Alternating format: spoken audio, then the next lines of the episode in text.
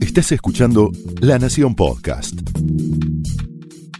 A continuación, Pablo Sirven explora el costado más personal de las figuras más importantes en Hablemos de otra cosa.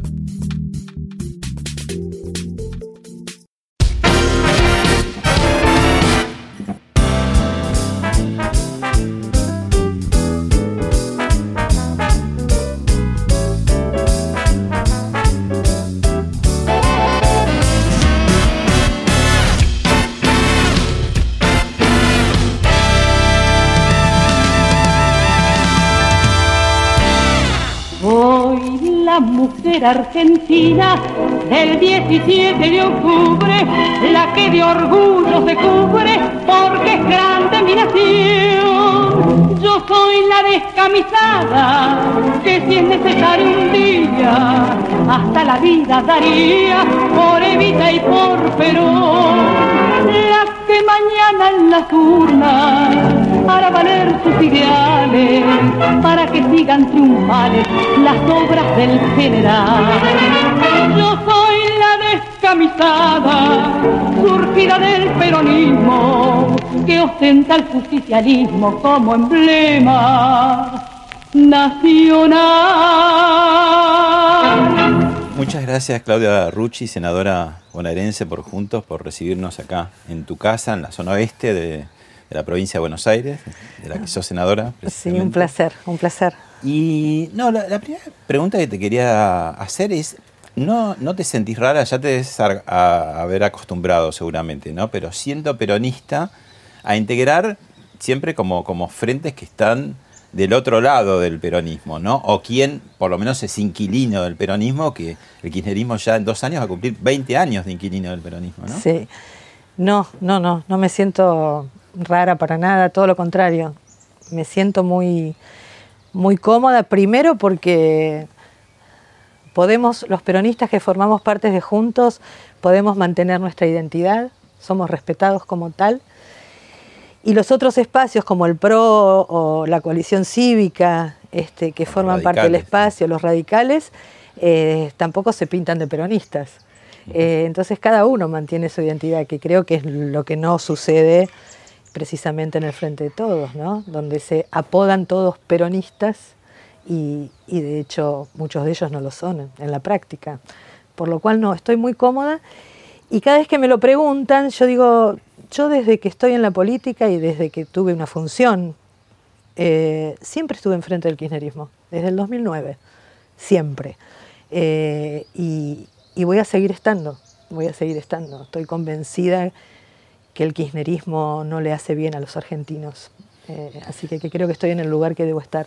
Tu puerta de entrada fue un poquito a través de Ritondo, que también era peronista o es peronista, no sé, en su caso. Eh, ¿Vos decís ahora o cuando empecé?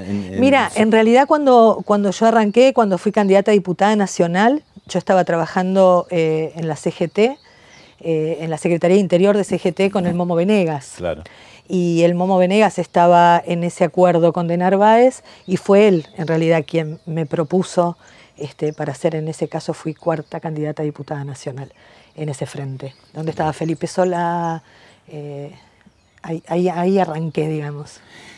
Ya que lo trajiste a colación eh, de Narváez, eh, en ese momento, 2009, bueno, vos estabas segurísima que iba a ganar. Era sorprendente que ganara porque, bueno, enfrente estaba todo el aparato del Estado, ¿no? Mira, estaba en la lista de enfrente estaba Massa, Kirchner, eh, la mujer era, ay, no me sale el nombre ahora, eh, la actriz eh, Nacha Guevara. Sí. Y Nacha Guevara estaba en la lista del frente. Sí, yo estaba convencida que esa elección la íbamos a ganar.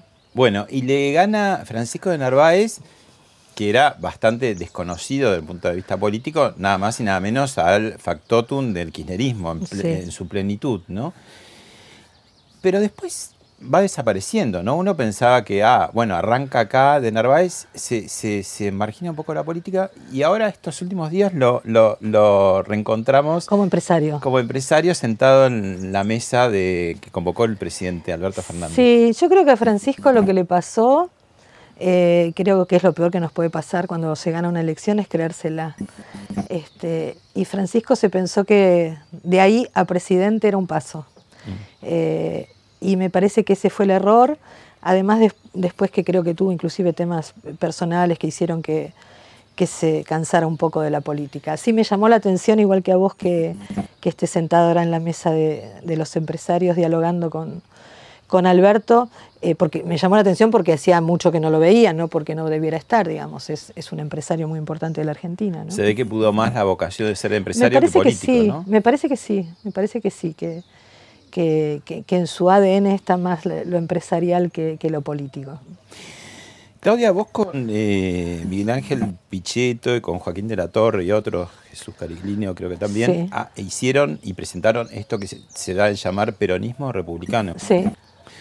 Eh, con respeto te pregunto, ¿no es un oxímoron peronismo republicano? Digo, cuando uno ve en la historia, en general hubo muchos proyectos de republicanizar o democratizar al peronismo, pero siempre fracasaron todos, ¿no? Empezando por eh, por irte lejos en el tiempo, este Domingo Mercante que iba a reemplazar a Perón, no iba a haber segundo mandato, eh, Antonio Cafiero que no llega y gana Menem, eh, Bordón y Álvarez que en el 95 pierden con Menem, este, no sé, Cristina que venía a democratizar a Néstor, no lo democratizó nada.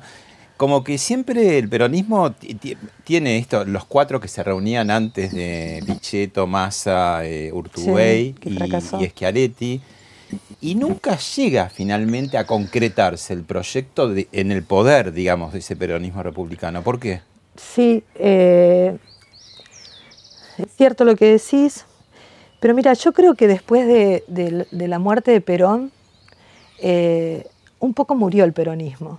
Eh, murió en el sentido por eso tenemos tantas líneas peronistas, ¿no? Somos peronistas, votamos a Menem, somos peronistas, votamos a Kirchner, somos de izquierda a derecha, digamos, todos. Bueno, ya decía Perón que peronistas somos todos, ¿no? Sí. El problema es, creo yo, que Perón tenía un proyecto de país. Eh, y a partir de la muerte de Perón, nunca más se sentaron los peronistas a decir quiénes somos, qué queremos, cuáles son las políticas internacionales que queremos, qué queremos del trabajo, qué queremos de la educación. Nunca se hizo eso. ¿Y qué crees? ¿Que quedó como un vehículo de poder, de subirse, decir lo uso? Absolutamente, absolutamente. Y una prueba. Entonces puedo ir para allá, neoliberalismo. Si me conviene, voy por ser neoliberalista, si no soy de izquierda como ahora. Este, ¿Es de izquierda? Eh, bueno, la bandera, digamos, el acto del 17 de octubre lo condujo Eve de Bonafini. Este, o sea, eh, raro, mm. raro.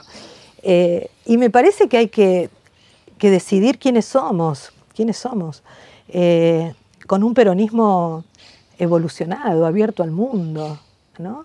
Eh, decidir de verdad qué queremos ser y quiénes nos van a representar en eso. Coincido con vos en el sentido, porque ya ha pasado, que el peronismo es usado para ganar elecciones, porque en el fondo, por ejemplo, Cristina, es sumamente gorila. Este, detesta Perón, tengo anécdotas al respecto de los comentarios que ha hecho con respecto al general Perón. Bueno, ¿te acordás que ella se ufana de haber votado en el 73 a, Perón por Jorge Abelardo Ramos, el Frente Izquierda Popular? Por eso te digo.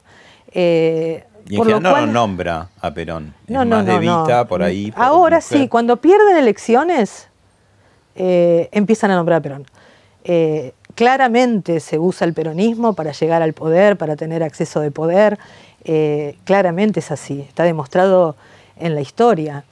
Nosotros desde nuestro espacio tratamos de, y no es fácil, de, rescatar al mejor Perón, de rescatar al Perón que volvió eh, con, otra, con una visión del mundo eh, muy abierta eh, y sobre todo con, hablando de unidad nacional. El que cambia un poco la, de las 20 verdades y hace de, para un peronista no hay nada mejor que otro peronista, para un, argentino, no hay nada mejor que otro argentino. Yo rescato eso. Eh, yo rescato eso porque además estoy convencida que este país no lo saca adelante un solo presidente, sea quien sea. Me parece que hay que hacer un acuerdo nacional, que terminar con estas divisiones absurdas. Y ya en aquella época Perón daba ese mensaje, digo, ¿no? Eh, y, yo me quedo de eso, me, quiero agarrar de eso, quiero, quiero una Argentina eh, en paz. Bueno, hace poco, relativamente, hicieron un acto muy importante el peronismo republicano. Vemos unas imágenes y la comentamos. Okay. Gracias a, todos los que están en la mesa a la joven, a Claudia, que es un símbolo, una, una figura mítica. Recordar a José Ignacio Rucci, un hombre que estaba al lado de Perón y que fue asesinado vilmente por los montoneros y que está impune ese hecho todavía. peronismo republicano que estamos construyendo es simplemente eso, peronismo. Peronismo de Perón. Hoy la fórmula es Fernández al gobierno, la Cámpora al poder. ¿A quién tiraron por la ventana? A Perón. El que no está más es Perón. Comparto lo que dice Joaquín, absolutamente, sí.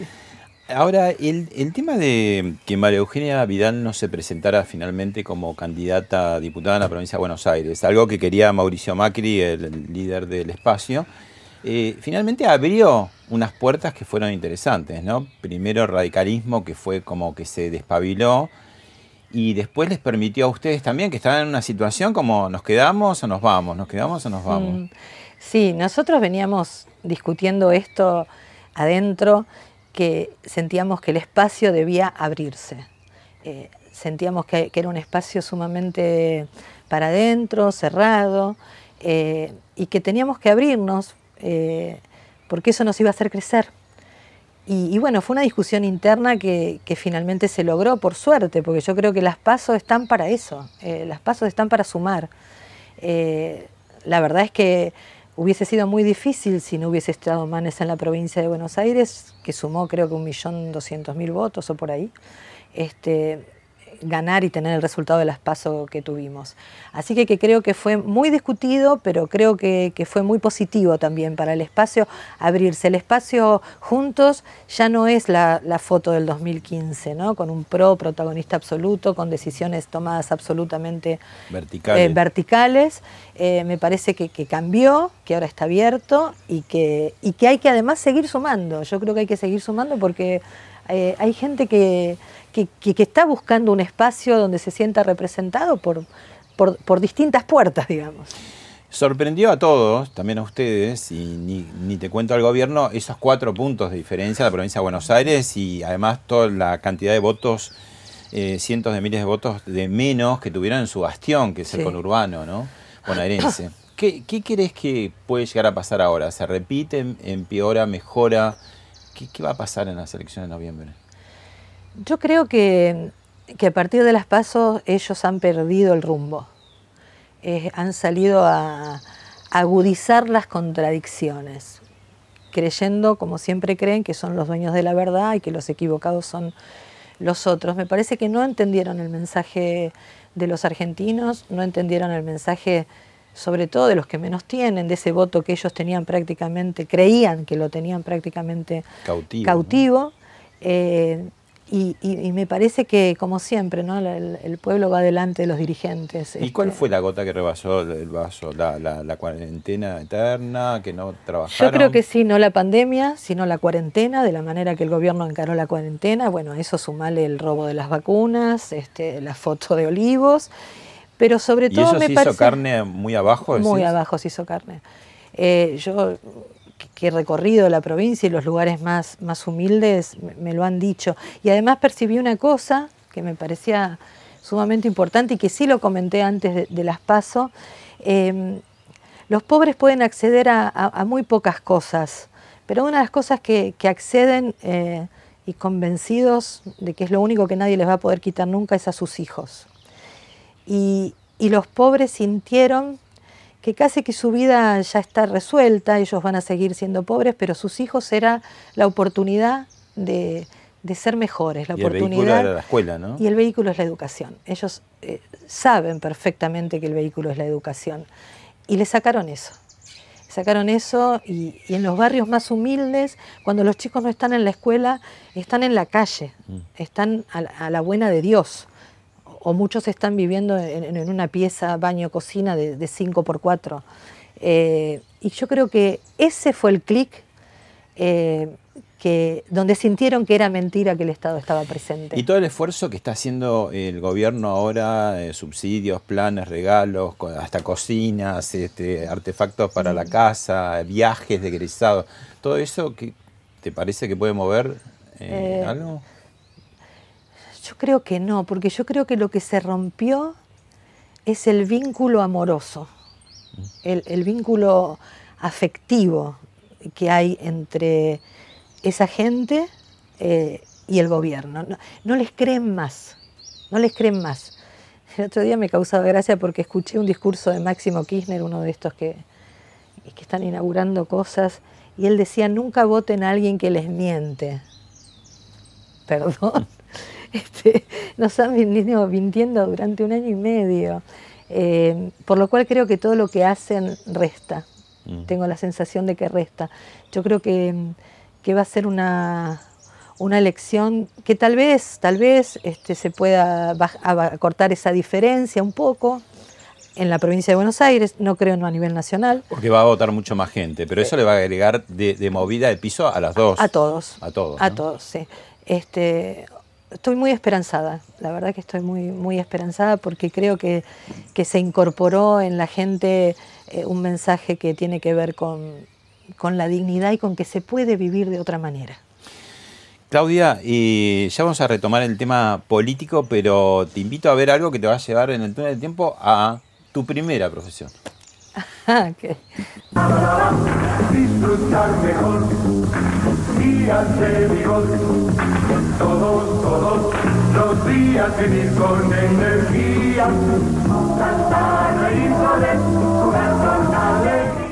No me acuerdo qué programa. Ah, crecer con papá. Es crecer con amor, compartiendo las cosas de todos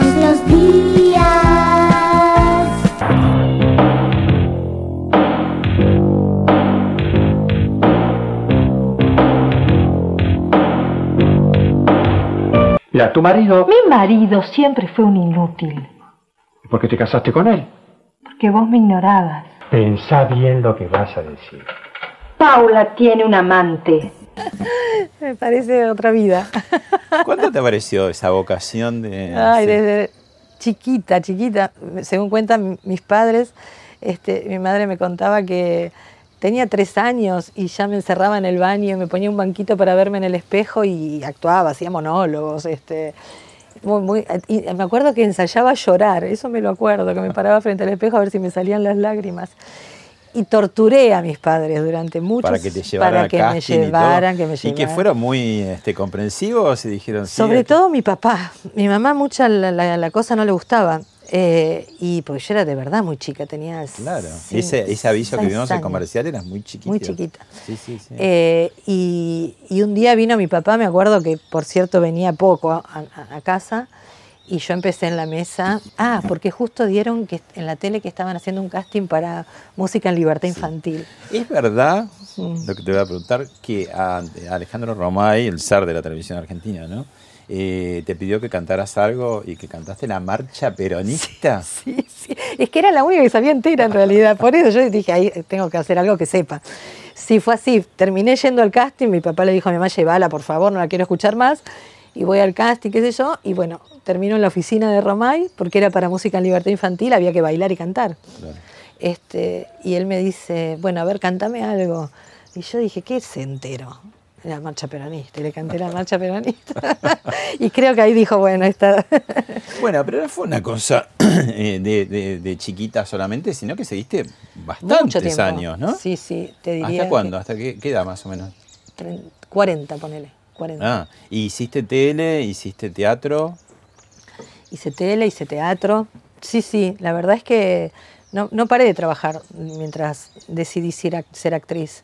Mm. Este, me, fue muy bien, amaba lo que hacía. Hasta que un día, viste que a los 40 las mujeres también nos pasa que decimos, quiero seguir haciendo esto, ¿qué quiero? Este, y, ahí decidí alejarme de a poco. ¿De ahí, de ahí directamente pues ya, ya saltabas a la política o pensabas en eso o no? Eh, sí, eh, es más, lo, lo, último que hice en televisión, yo ya estaba trabajando en política, eh, pero después fui elegida candidata y ahí entendí que las dos cosas no, no iba a poder hacer. este, así Ahora, ser política es, eh, requiere bastante histrionismo, ¿no? Y además en las mujeres y en las mujeres peronistas, esa eh, profesión se da mucho.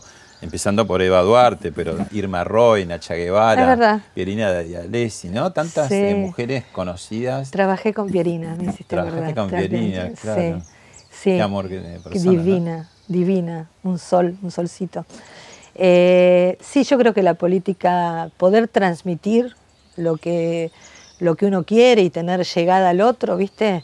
Como el teatro. Yo me acuerdo cuando estudiaba te- teatro en Villanueva Cose, me decía, este, en el teatro sobre todo, tenés que conmover al último de la fila. Dice, no tenés que trabajar para el primero. O sea que algunas de esas herramientas las tenés incorporadas como política. Yo creo que sí. En una tribuna. Yo creo que naturalmente me la, salen. En, en- en la banca de, de legisladora. Eh, cuando uno le toca hablar, este, cuando uno está en un acto donde hay muchísima gente, tratar de llegar al último compañero que está allá y que les puedas transmitir lo que está sintiendo, sí, sí. Y además me doy cuenta cuando hay, eh, hay oradores que no transmiten, Ve- veo, veo esa diferencia, tengo ese, ese tic de los actores de poder ver eso también.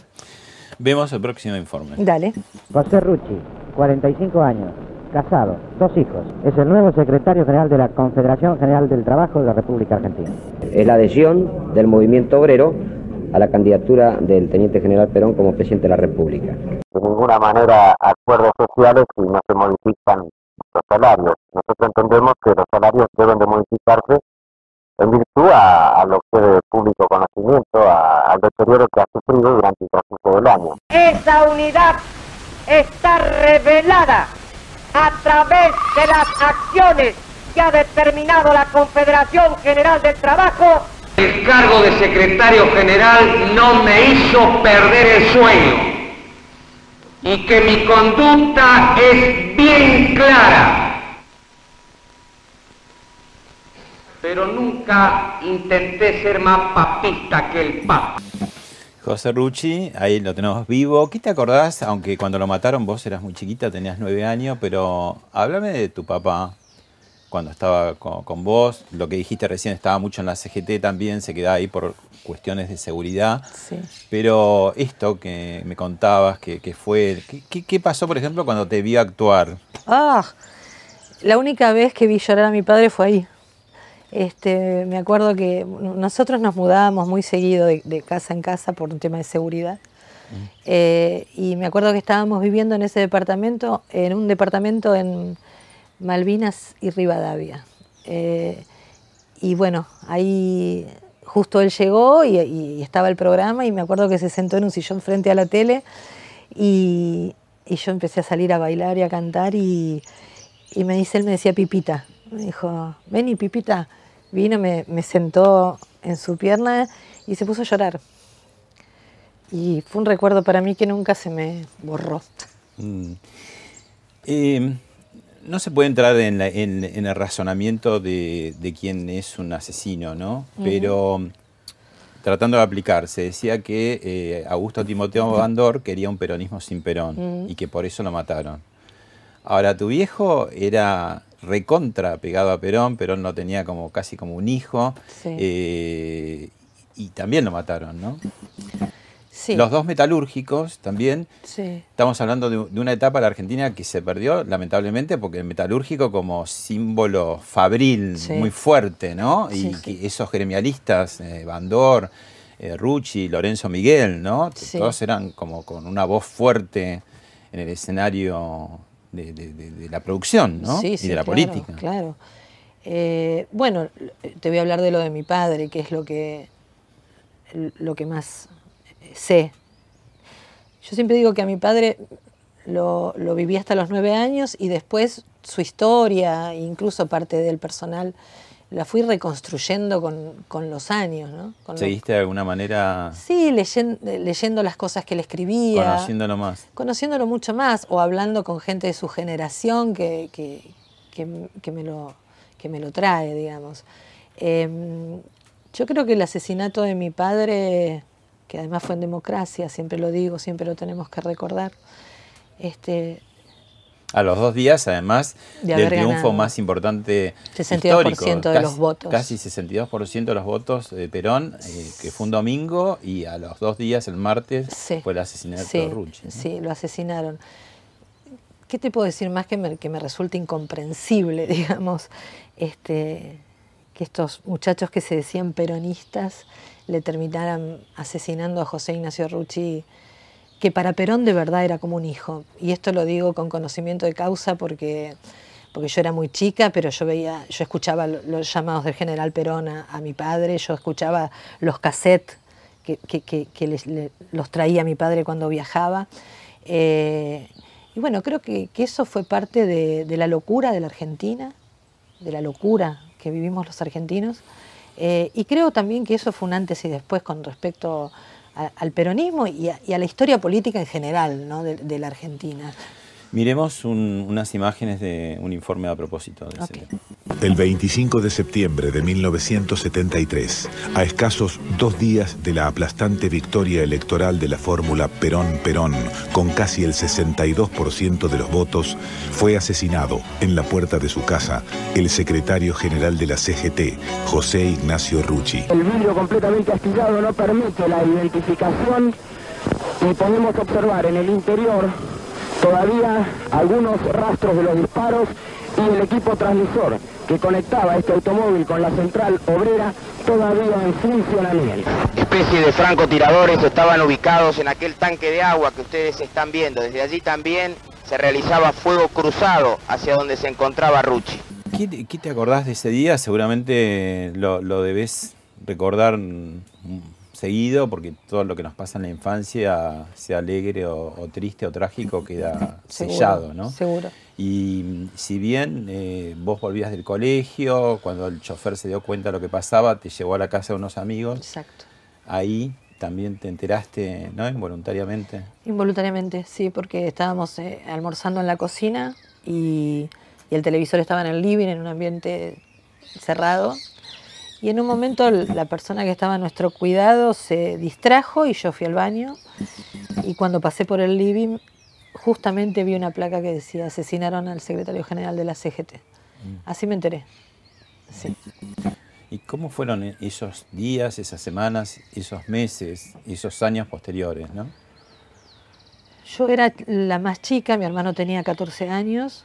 Eh, para mí fue una etapa de mucho, mucho eh, poder transformar el dolor en cuidar a mi mamá. Yo tenía mucho miedo que mi mamá la mataran, no que se muriera. Pensé que esto iba a seguir. Durante mucho tiempo siempre recuerdo que salía de la escuela, me iban a buscar y yo volvía a mi casa eh, acostada en el asiento de atrás del auto en posición fetal. Eh, porque tenía la imagen de que otra vez iba a pasar exactamente lo mismo. ¿Soñabas con tu padre? ¿Tenías pesadillas? No, a mi padre las, las veces que lo soñé, lo soñé de grande, ya de grande, eh, y, y lo sueño vivo y feliz. Nunca, eh, eh, cuando me despierto de esos sueños, me, me despierto eh, feliz, como en paz. Y quiero creer que, que esto significa que él está en paz. Seferino Reato escribió este libro, Operación Traviata, y ahí, eh, entre muchos testimonios que hay, hay uno de Roberto Perdía, un jefe montonero, eh, muy, muy sugerente, ¿no? Porque dice, en el año 83, que es cuando se recupera la democracia, era un quemo, usa la palabra quemo, me parece cheta, ¿no? La palabra era un quemo ser montonero, dice. Y en los años siguientes se convirtió en algo imprescindible. Lo Eh, dicen muy crudamente, pero es muy, muy real la imagen, ¿no? En el 83, el terrorismo de Estado, por supuesto, todos lo execramos, pero también la guerrilla y Alfonsín actuó en consecuencia, ¿no? No era nada de dos demonios, claramente no eran dos No. demonios, pero eran bastante diabólicos también eh, la guerrilla, ¿no? Sí, sí, sí. Eh, yo creo que los argentinos, y ya no hablo personalmente de la familia Rucci, eh, yo creo que los argentinos necesitamos saber qué pasó. Eh, necesitamos que esta gente se haga cargo de lo que hizo.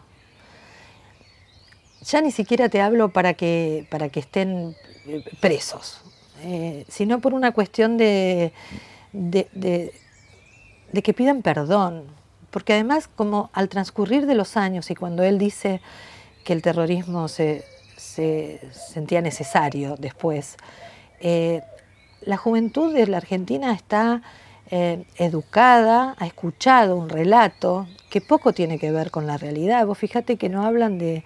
En las escuelas, yo tengo tres hijos, 35 años, 32 años y Tiago de, de 15.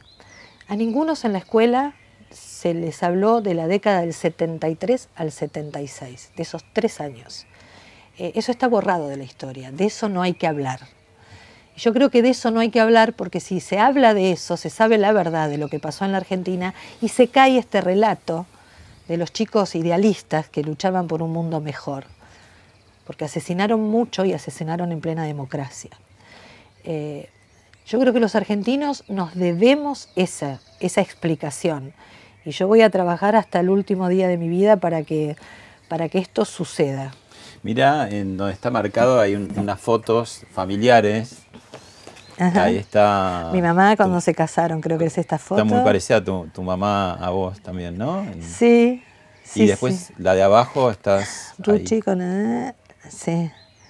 Sí, nosotros eh, Se sumaban a veces a. acompañábamos mucho a mi padre cuando él decía que podía ser, porque también este, él tenía mucho miedo de, de- de que nosotros participemos de eventos políticos.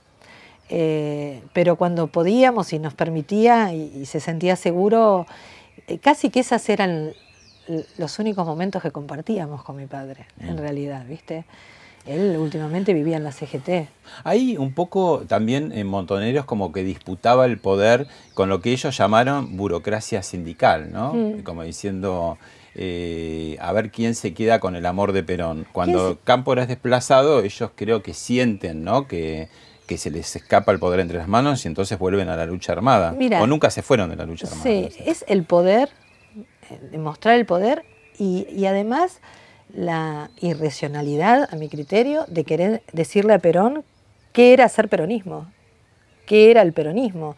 Es más o menos la plaza del 17 de octubre del otro día, ¿viste? donde Eve de Bonafini agarra un micrófono y habla desde el peronismo. Este, queriéndole explicar a, a Alberto lo que es eh, hacer peronismo, este, Lo que pasa es que estaba en disputa en esa época, yo era adolescente, ¿no? Pero me acuerdo que, se hablaba de la patria peronista, de la patria socialista. Socialista, claro. La grita pasaba por ahí. Claro, ellos hablaban de la patria socialista y hablaban de, firmaban sus documentos diciendo Perón o muerte. Y, y eligieron la muerte, claramente. Eligieron salir a pelear con las armas eh, a disputar ese poder. Mira, este, este es un. Yo tengo un archivo que tengo de todo y ayer encontré este. Ese diario El Mundo que era del ERP en ese Sí. momento. No, ellos, eh, ellos reconocieron el asesinato de Rucci. Montoneros lo reconoció. Mm. Cuando ellos creyeron este, que no había posibilidad de castigo y que todo había pasado y que era- eran inmunes a todo, ellos lo hicieron desde sus diarios, de sus revistas, hay videos inclusive en YouTube, si lo ves, donde reconocen el asesinato de Rucci, claramente. Mirá esta foto. Esta foto, te decía, la yendo a hacer una de los últimos programas, estaba por cumplir un aniversario y estaba por todos lados este, un poco los afiches en homenaje a Sí. tu padre de 48 años ahora. Ahora, me llamó la atención, como algo de escapado del túnel del tiempo, que alguien Mm. arriba le puso traidor. Sí. Es que hay gente que vive en el túnel del tiempo. En realidad, mirá lo que pasó el año pasado en el, en- en el Senado de la provincia de Buenos Aires. eh, el bloque que se dice peronista eh, no aceptó hacerle un homenaje a Rucci. ¿Y con qué explicación? Eh, la explicación absurda, que en realidad lo que decía, los fundamentos del, eh, del proyecto no eran lógicos, eh, había errores. Este, en realidad los fundamentos lo que decían era que Montoneros había matado, entre otras cosas, a José Ignacio Rucci. Digo, entre otras cosas que decía. Y, y eso me parece que atrasa, pero es por lo que te decía antes. En realidad, si ellos aceptan, digo ellos, digo, los, los kirchneristas, los de la cámpora, los que se creen la continuidad histórica porque así lo dicen ellos, la continuidad histórica de los 70, si ellos homenajean a Rucci, que claramente fue un atentado contra Perón, el asesinato de Rucci, no pueden llamarse peronistas. Que yo se los dije cuando hice mi discurso en, senadores.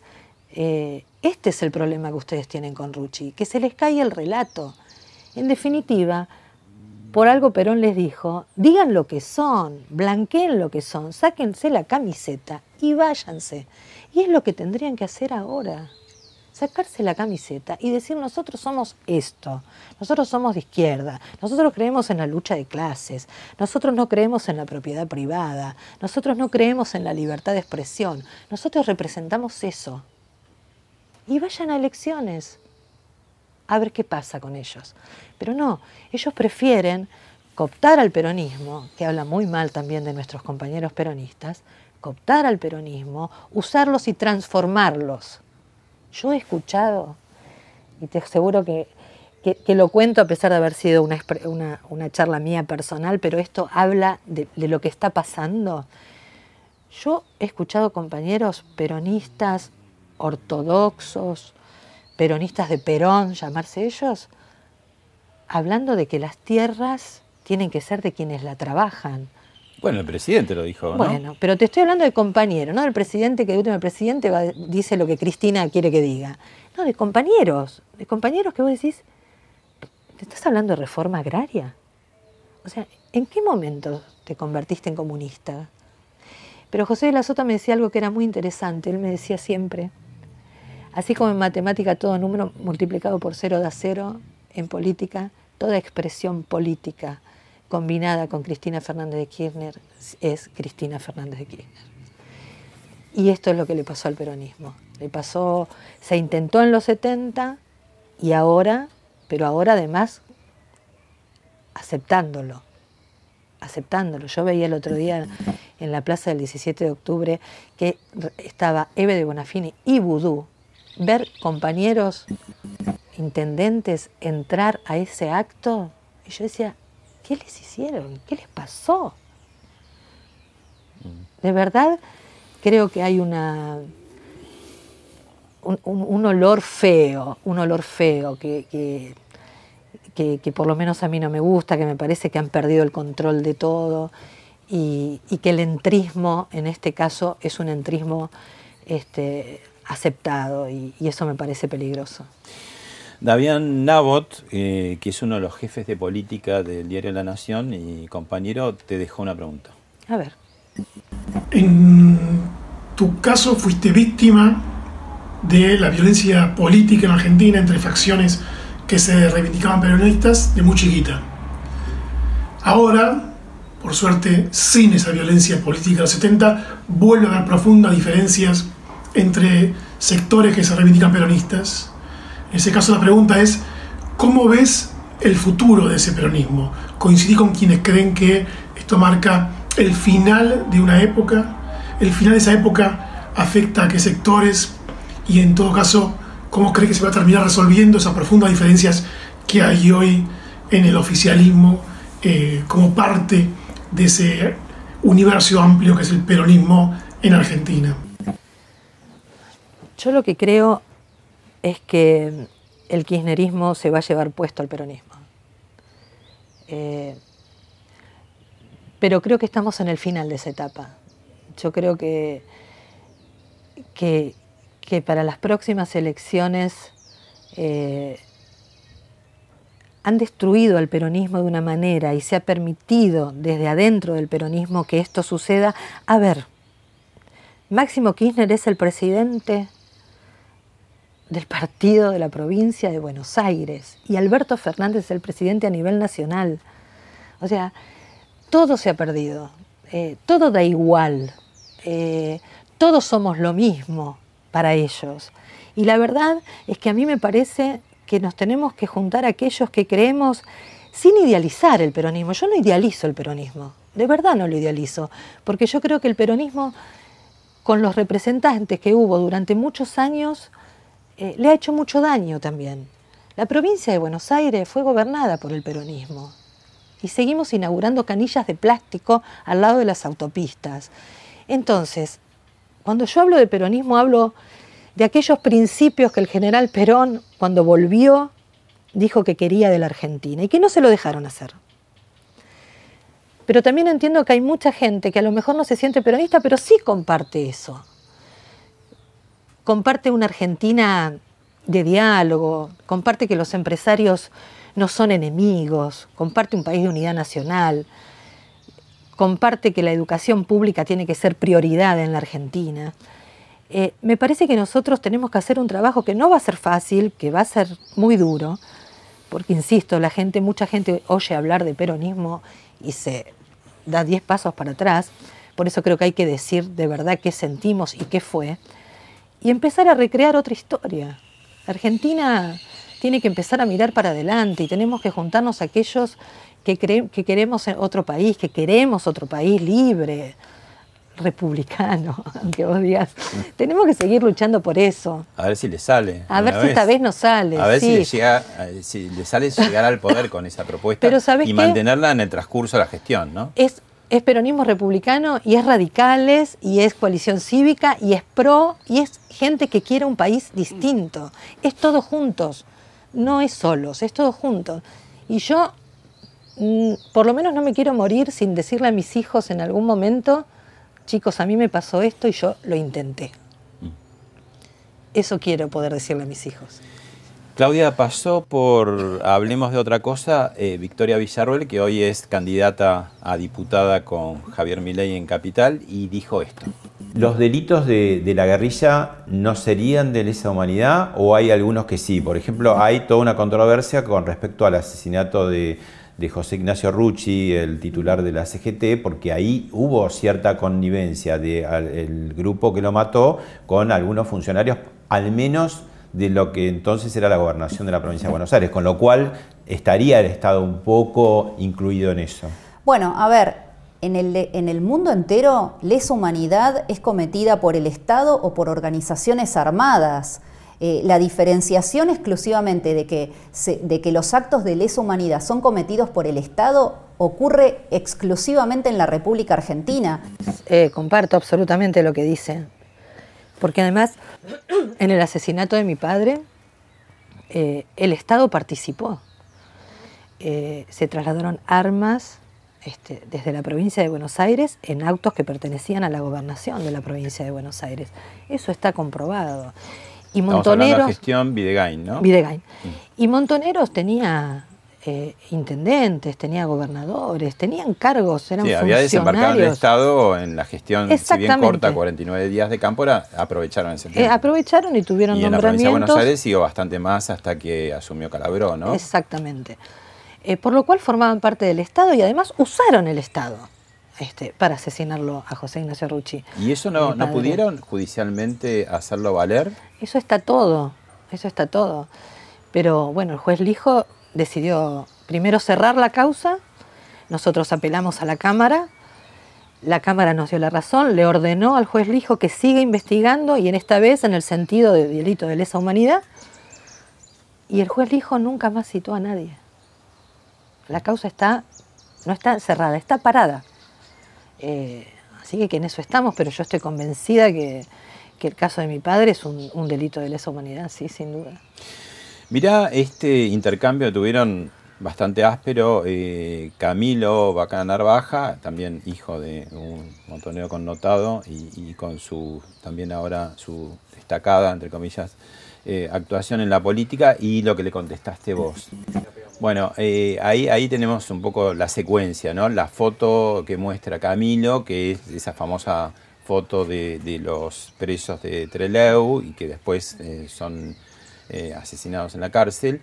Y él reivindica esa cara de alegría y vos saliste un poco al cruce, ¿no? Que no fue precisamente cara de alegría la de tu padre, ¿no? que no pudo ni siquiera mirarlo. No, lo mataron por la espalda. Este, sí, porque a mí sí, precisamente es lo que te comentaba antes, a mí si hay algo que me indigna de verdad es la reivindicación de esa etapa de la Argentina. Y esto de querer hacernos creer que estos muchachos, la señora que sonreía muy, muy firmemente, este, eran la, reivindicación de, de, lo que querían aquel mundo idealista o aquella Argentina idealista Y la verdad es que yo creo que alguien que asesina es un asesino. Claramente lo es.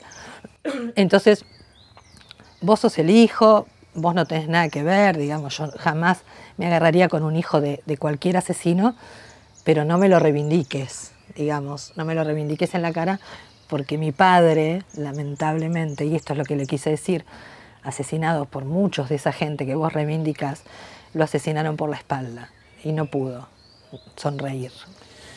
Vos decís que te interesan, y eh, creo que somos millones, ¿no? Los que nos interesan más los derechos humanos de los vivos. Mm. Y por supuesto que se haga justicia, y se ha hecho justicia con, con los derechos humanos de los muertos también en algún tipo de reivindicación que, que está, está muy bien, ¿no? Y de hecho, vos estuviste, cuando estuviste en diputados, trabajaste el tema de la trata, ¿no? Cuando Sí. estabas en la comisión de Familia, mujer y- familia, niñez y y adolescencia, ¿no? ¿Qué pasó con la trata en estos años y qué pasó con la niñez, ¿no? especialmente en la provincia de Buenos Aires, donde ya eh, da pavor ver el, el- el índice de, de pobreza, que ya es horrible a nivel general, pero a nivel chicos todavía es, es muchísimo peor. Bueno, yo siempre digo que si los derechos humanos no se respetan a los vivos, eh, la verdad es que es como uno que siente que está remando en el dulce de leche, ¿no? Bueno, yo estoy convencida que dejar un año y medio a los chicos sin clases tiene que ver con los derechos humanos. Les han cooptado la posibilidad de estudiar. Este, y, y a mí me parece que sobre eso, una vez que pase esto, hay que hacer algo eh, también. Eh, la cantidad de niños que hoy no tienen acceso a una vivienda digna, a agua potable, ni hablar de la, de la escolaridad, nos debería dar vergüenza a todos los que nos llamamos dirigentes políticos, a todos. Eh, me parece que eso debe ser prioridad para cualquier gobierno, porque un pueblo que abandona, un gobierno, perdón, que abandona a sus niños y a sus viejos, eh, es un pueblo que no tiene futuro. Este, por lo cual me parece que esa debe ser una prioridad para, para el gobierno que sea, salir a rescatar a esos niños.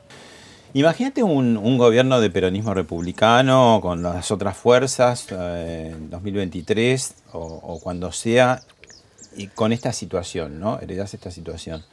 ¿Cuáles son los, para dónde hay que arrancar como urgente y con qué posibilidades de, de éxito, si se puede usar esa palabra, ¿no? Sí. Partiendo del décimo sótano en el que estamos. Yo creo que lo primero que tenemos que hacer es llamar a todas las fuerzas. Y cuando digo a todas las fuerzas, digo, no solo digo a las políticas, digo hay que llamar a, la iglesia, hay que llamar a los empresarios, hay que convocar, hay que, crear, crear las condiciones jurídicas para que los empresarios empiecen a creer en este país. Eh, yo creo que se sale con el trabajo y se sale con la educación. Yo creo que esos son dos pilares fundamentales en los cuales hay que poner toda la energía.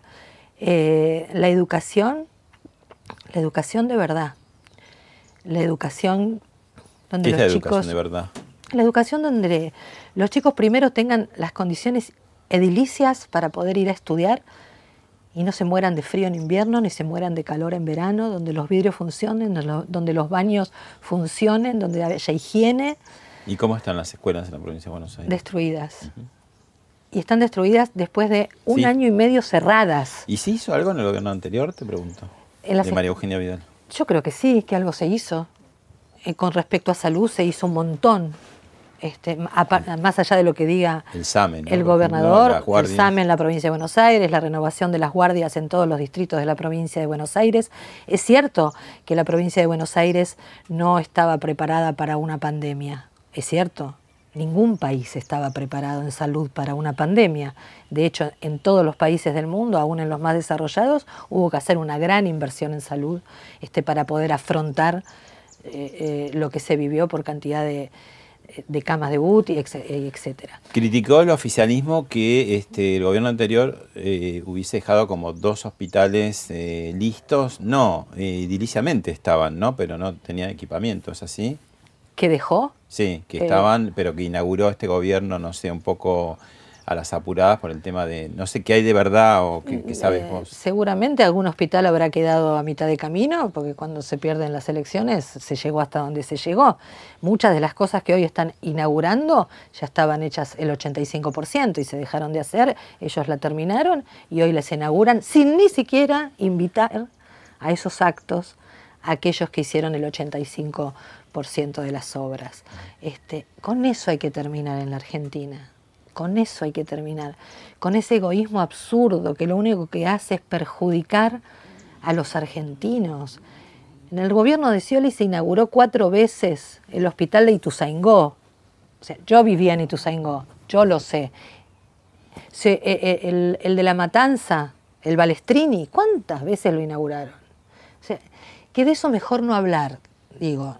De- eso mejor que en ese tema no se metan. Me parece que lo que hay que hacer es proyectar. Y, la salud tiene que ser una prioridad en el próximo gobierno, porque a la salud pública van los que menos tienen, en condiciones además muy vulnerables. Entonces me parece que ese es otro proyecto que tenemos que hacer. Vamos a ir a una muy breve pausa, pero te dejo picando una pregunta barra eh, debate, porque yo no estoy tan de acuerdo. Eh, vos decís que el kirchnerismo no es peronismo. Me vas a explicar por qué y yo te voy a rebatir algunas cosas. Dale. Ya volvemos.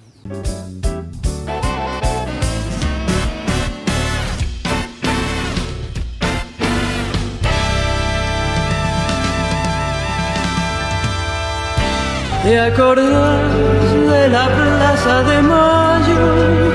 Cuando el que te dije salía al balcón, tanto cambió todo que el sol de la infancia, de golpe y porrazo se nos. Bueno, te había dejado pendiente la pregunta, pregunta comentario polémica, que vos decís que el kirchnerismo no es peronismo. Y yo, antes que me conteste, te digo lo siguiente. Es muy fácil para los peronistas sacarse de encima a López Rega, a los montoneros, a la AAA, al menemismo y ahora al kirchnerismo. Tomá. Bueno, pero eso tiene que ver con lo que te dije antes. Tiene que, que ver con que a partir de que Perón murió, yo creo eh, que, que- que- que murió el peronismo en el sentido de que no pensamos juntos a dónde vamos, qué queremos. Al kirchnerismo le viene bien el peronismo porque eso lo ayuda a ganar elecciones, claramente. Eh, yo digo que eh, el kirchnerismo jamás, vos fíjate, reivindica al general Perón. Y cuando lo hace, reivindica al general Perón del 45, no al general Perón. Al coronel. Exacto. ¿Por qué? Eh, Y bueno, pues tiene que ver más con ellos, evidentemente. Eh, o reivindican ¿Y no a era el mismo personajes. Perón? No, no, ¿Qué sin duda. No, yo creo que el general Perón vino sabio. De verdad creo Mm. que vino sabio. Vino hablando de unidad nacional, vino hablando de un proyecto de Argentina abierta al mundo. O sea que vos sos un poco crítica del primer Perón, del Perón fundacional. Por supuesto, ¿Por qué? claro que ¿Era sí. más autoritario? Porque me parece que era un Perón eh, más autoritario, me parece que era un Perón más, más cerrado para adentro. Eh, yo creo que él ha evolucionado. Lo terrible es que lo que no evolucionó es el peronismo luego del fallecimiento del general Perón. ¿Y por qué te parece que gobernadores, por ejemplo, y, y otros sectores que no son kirchneristas y que a veces lo padecen, pero lo Sí. padecen en voz baja o no lo dicen, Sí. eh, continúan eh, eh, resistiendo o aguantando eso? No ya un periodo corto, sino larguísimo, pues si son 18 años, ¿no? De 2003 para acá, es Sí. muchísimo tiempo de donde el kirchnerismo está a cargo del peronismo. Por eso te digo, no puede ser que no sea peronista, porque digo, Me sale, me sale decir algo de mi barrio, ¿viste? ¿Qué? porque no tienen huevos. Eso me sale decir. Mm. Este, porque no tienen lo que hay que tener. Eh, y eso es lo más triste. Mira, cuando se negaron a hacer en, en la Cámara de, de la provincia de Buenos Aires el homenaje a Rucci, sí se hizo a nivel nacional en diputados. Y Máximo Kirchner dijo esa noche, este, hoy yo decido homenajear a Tosco. Eh, no sé por qué, bueno, él te- tendrá su, ¿Ese mismo su- día? ese mismo día, en Ah. ese mismo homenaje. Este, y que está bien, porque me parece que es lo que ellos representan, por eso te digo que no son peronistas. Me parece que eso es lo que representan. Pero ¿sabes qué fue lo más duro? Que ninguno de los diputados que formaban parte de ese bloque que se dicen peronistas ortodoxos de Perón y que rescatan la figura de Perón, fueron capaces de tener lo que hay que tener para levantar la mano y decir, perdón, yo no estoy de acuerdo con lo que está diciendo, este no es el momento para que lo diga, lo puede hacer otro día cuando sea el homenaje a Tosco, nadie, todos violín en bolsa, por lo cual te digo, le falta, le falta. Gracias, Claudia. No, gracias a vos, Pablo.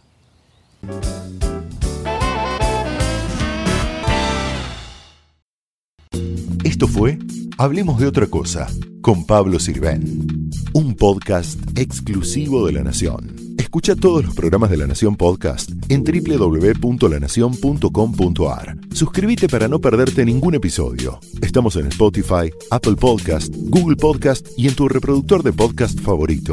Seguí escuchando La Nación Podcast.